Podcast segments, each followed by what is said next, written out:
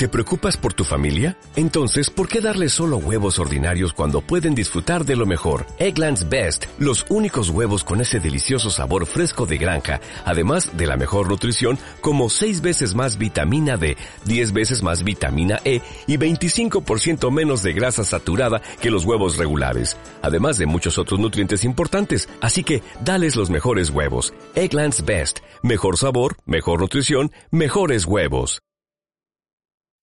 Bien amigos, eh, estamos terminando la semana como, como antes con el gusto de recibir, lo tenemos en línea, a Juan Maldonado, sobre es el responsable de la editorial.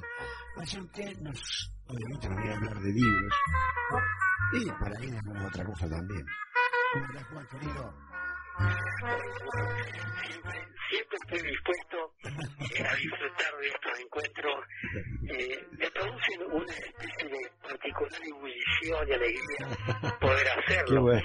Eh, hablo privadamente con todo respeto por aquellos que eh, padecen circunstancias difíciles, pero nosotros cuando hablamos de literatura eh, muchas veces entramos en zonas donde no es que nos vamos a divertir del sufrimiento de nadie, ni mucho menos, mm. todo lo contrario, eh, todo el cariño y el respeto para la, no solamente para la literatura y los seres imaginarios que en la propia ficción han sufrido, sino también los autores.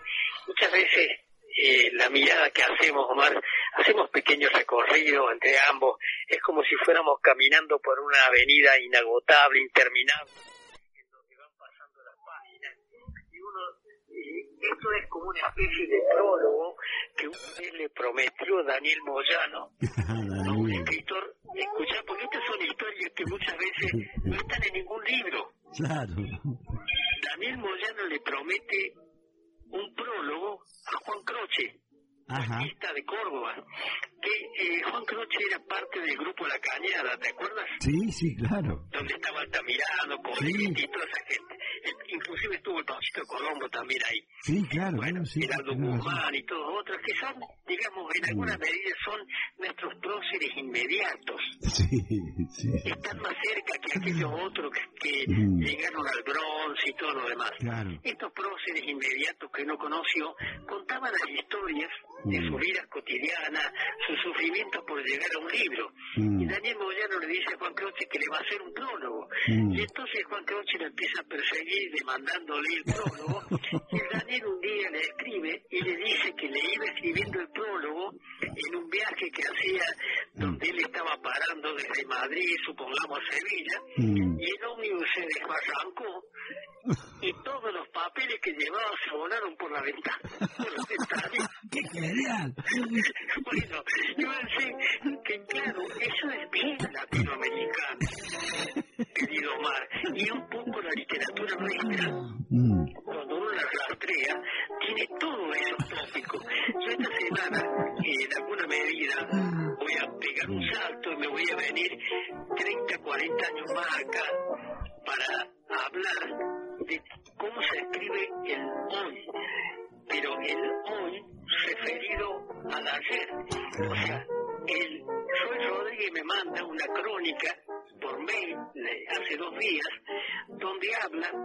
Gardel y el fútbol. Ah, mira. Mira, y vos decís, muy entretenido, ¿por qué? Porque en mm. realidad él está tomando archivos históricos, datos reales, mm. pero está haciendo un poco de crónica periodística y a su vez literatura. ¿Por qué? Porque está contando el cariño de Gardel por el fútbol y empieza a meter figuras legendarias del fútbol como Zamora, que fue a jugar a Londres, y empieza a generar una, digamos, una expectativa en el lector por conocer qué le pasó a Zamora, que le metieron siete goles, bueno, toda una historia, pero que en realidad no había sido cierta. Y vos decís, pero Gardel estaba y no estaba. Resulta que en todo ese giro empieza a aparecer la filosofía que acompaña la vida de cada uno de esos actores de tiempo. A Gardel en verdad le gustaba el fútbol, a Zamora le gustaba como cantaba Gardel. Es decir, toda esa gente que se juntaba y que se conocía. Gardel vivió en París también un tiempo pero ¿qué es lo más, lo más este, extraño de todo esto? Es la pizca de sensibilidad que el escritor cuando pone en boca de Gardel algo así como una profecía y si se cae el avión. ¿Me entendés, Omar? Fíjate vos, y yo te digo, esto lo acaba de escribir Roy hace unos días, me lo pasó a mí, yo cometo la infidencia ahora de transmitir la voz, porque le dije a él, sí, Roy, y si sumas algunos más, hacemos algo, como incitándolo a, a que siga escarbando. Bueno, y esto se relaciona un poco con otra, con otra parte de la literatura que a uno lo acompaña por testimonios de vida. Un ex compañero de militancia que yo tuve en los años 70, por casualidades de la vida, agarró el mismo oficio mío, pero en Brasil. Ah, mira. Mm, Él mm. vive en Sao Paulo y tiene prácticamente la misma antigüedad que yo, casi. Él hace 37 años, yo hace 43, que estamos trabajando en el libro. Y él se dedicó a los libros pedagógicos, de educación y todo lo demás, y pero resulta que me manda un libro de cuentos. Escribe a media con un mexicano, y ese mexicano podría ser hijo de él, un tal Samuel Rodríguez Medina. Bueno, pero quiero que lo quiero contar yo de este cuento, que en este cuento de Javier Villanueva hay uno de los cuentos en donde un grupo, un grupo comando de militantes va a ir a Brasil para asesinarlo a Videla. Y cuentan con el apoyo del diablo, de Satanás.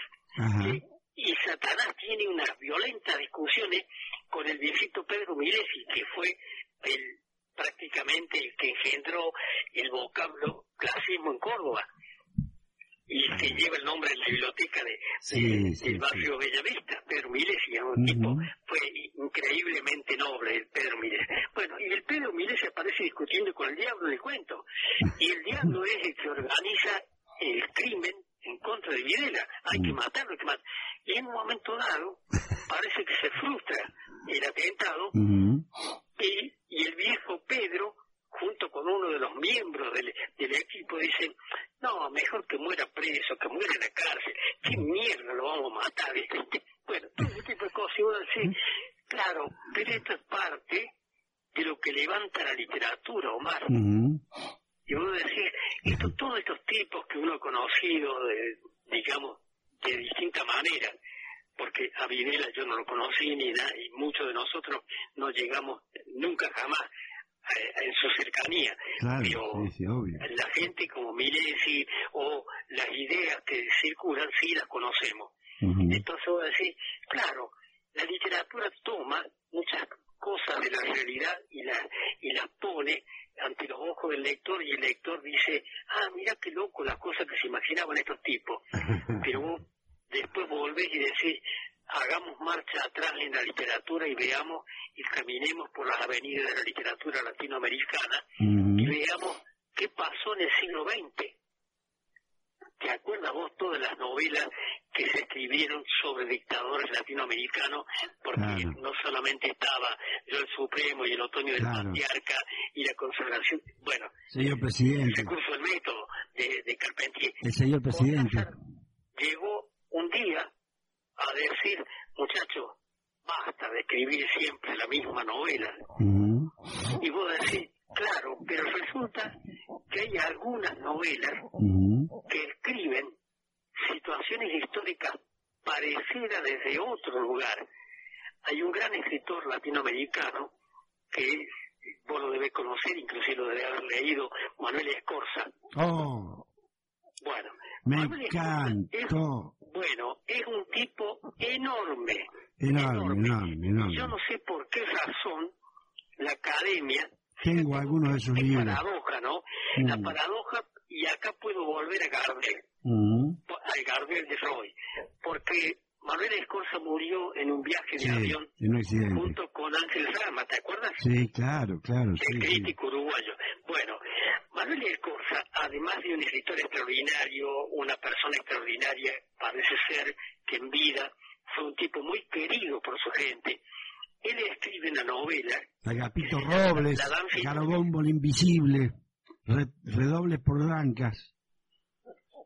Claro, Redoble por, Redoble mm. por Blanca, el cantar de Gapito Robles, eso era parte de una, no me acuerdo si eran cinco novelas que estaban unidas. Cinco. Cinco. Cinco, sí, me parecía. Y de Danza Inmóvil, Omar quedó fuera de ese grupo quedó fuera de ese grupo y fue una novela casi, yo diría, poco leída. Mm. Y sin embargo es una novela que transcurre en París. Y la novela, el, digamos, además de ser bellísima su escritura, es una novela en donde se plantea las conversaciones de lo que serían los teóricos de la revolución latinoamericana. O sea, pero desde un costado romántico. Y voy a decir, wow, todo lo que tenemos todavía que andar mm. en la literatura para recuperar páginas, porque eh, Manuel Escorza tiene una obra inmensa que por suerte le publicó eh, la editorial siglo XXI, publicó la obra completa de él. Ah, y así, bueno, sí, la publicaron ellos. No sé si habrá en este momento circulación de ejemplares, porque ya sabes que la vendieron al siglo XXI. ¿Viste lo que pasa con, con esas editoriales cuando se venden y se rematan los saldos? Son cosas horribles que eh, a veces mejor no mm. enterarse, porque produce mucho dolor. Pero uno dice, bueno, eh, volvemos más acá, Omar, y todavía por suerte nuestra literatura produce produce algunas páginas que son, digamos, páginas que van a quedar en la historia porque hay escritores que son de una sensibilidad que son memorables, como esa anécdota que yo te pasé de Daniel Moyano, que forma parte, viste qué gracioso que era así Daniel Moyano. Claro, sí, sí, pero imagínate, ¿qué le vas a reclamar al tipo? no le estoy adjudicando nada. Juan, ¿qué le vas a... ¿Qué le vas a reclamar al tipo si te, da semejante argumento? Mirá, lo había escrito, pero se, se desbarrancó el ómnibus. ¿Qué querés que haga? Perdí todo. Claro, vos sabés que, bueno, hay un, hay un relato que paso acá, voy a aprovechar, porque este micrófono nos debe servir un poco también para eso. Hay un relato mm. que está en un libro de cuentos de, de Daniel Moyano, que se llama Silencio de Corcheas. Ah, lo leí ese libro. ¿Lo conocen al, libro? Sí, sí, sí, sí, sí. Bueno, viste que hay un relato donde él cuenta que cuando era niño vivió un tiempito en Altagracia. Sí, claro, sí, sí, sí. Bueno, y si un día... No, en la falda, creo, en la falda. claro, salió con un chico, mm. vecino y amigo de él, que se fueron a robar durazno a la casa de un vecino. Mm. Y cuando estaba en el apogeo del, robo de Durazno, eh, de repente el dueño de casa se despierta y se asoma por la ventana y pega el grito. ¡Eh, muchacho! Llevad el fruto, no rompáis el árbol. ¿Sabes quiénes eran los ladrones? Eran Daniel Moyano y Ernesto Guevara. Mira, ¿y quién es el dueño de casa? Manuel de Falla. oh. O sea, Fíjate qué cosa hermosa No, esa escena no la, no la conocía, es tremenda.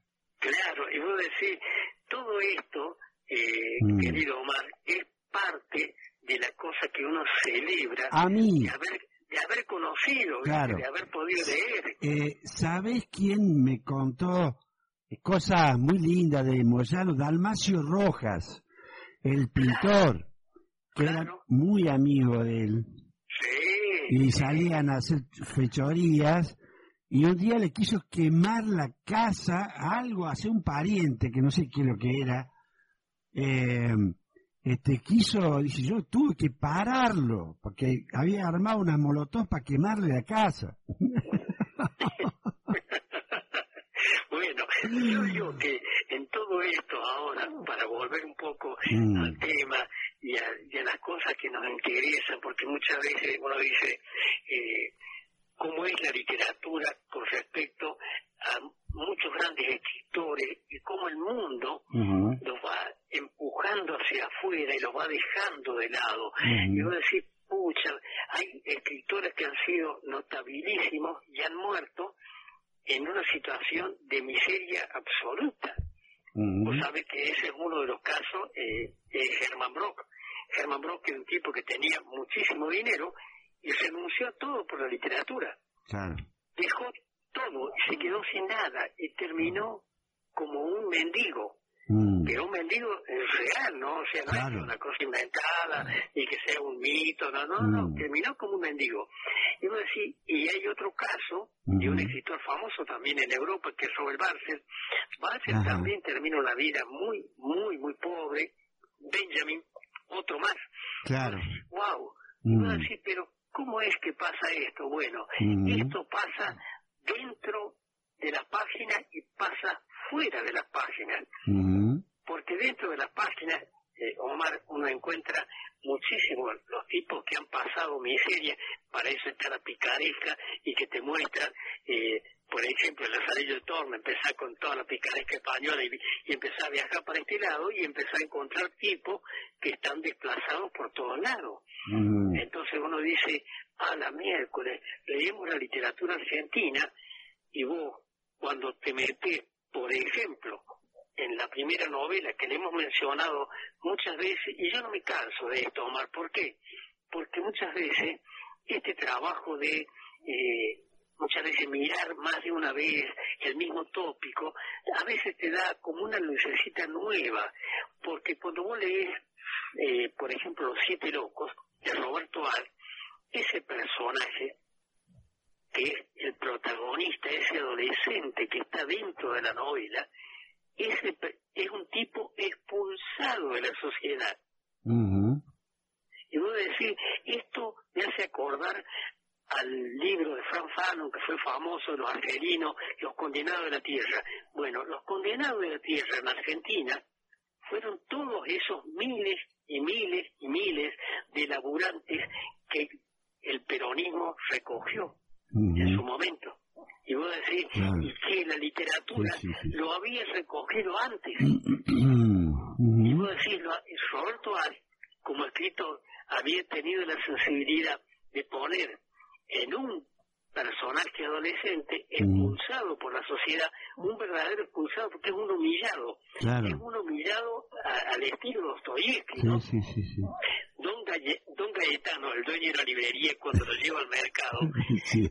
a- a- al protagonista de la novela, Mm. el tipo va con un carato en la mano caminando por la calle Florida y Mm. decís, va con una vergüenza atroz.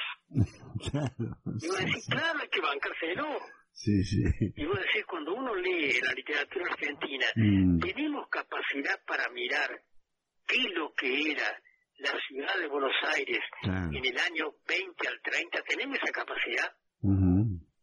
Fíjate vos, en ese libro que vamos a publicar ahora de, del chico este Villanueva, que es un ex compañero mío, con un joven que es mexicano que se llama Samuel Rodríguez, ahí yo después te voy a alcanzar ejemplar para que veas cómo el tipo que ha conocido Buenos Aires, cómo Ajá. se imagina la ciudad de Buenos Ah, Aires, mira que... pero la imagina no en los años 20, 30, No, no, claro. en el, después del 70.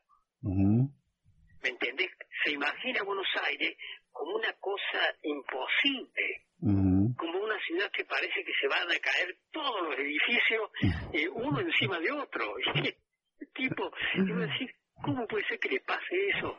Y le pasa, le pasa, y vos decís, bueno, es decir, todas las miradas sobre la literatura y sobre, por supuesto, la literatura que nos interesa, sobre todo la nuestra, la latinoamericana, la que uno tanto quiere, los escritores que son uruguayos, que son chilenos, que son inclusive los brasileros y algunos inclusive de los portugueses que nosotros hemos leído Claro. con muchísimo gusto y que vos sabés que son tipos que nos llegan por el lado de lo cultural afectivo, como debe ser en el discurso literario, ¿no?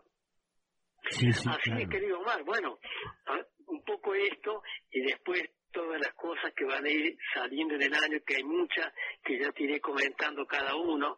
Hay novelas, hay cuentos, hay poesía, hay ensayos también, que vas a poder ver nuevos ensayos que me parece que son interesantes sacarlos y que van a ser parte de este catálogo que, que lo estamos armando entre todos, digamos, ¿no? Querido Juan, te mando un abrazo enorme. Gracias, Omar. Gracias por la, la disponibilidad y un saludo a todos los oyentes. Bueno, gracias. Eh, un abrazo, Juan. Por nada más. Chao. Want to hear a more diverse perspective on art? Tune in to Speaking of Art, the official podcast of Sharjah Art Foundation, featuring conversations with some of the most prominent artists and curators from Asia, Africa, and around the world. Listen to Speaking of Art wherever you get your podcasts.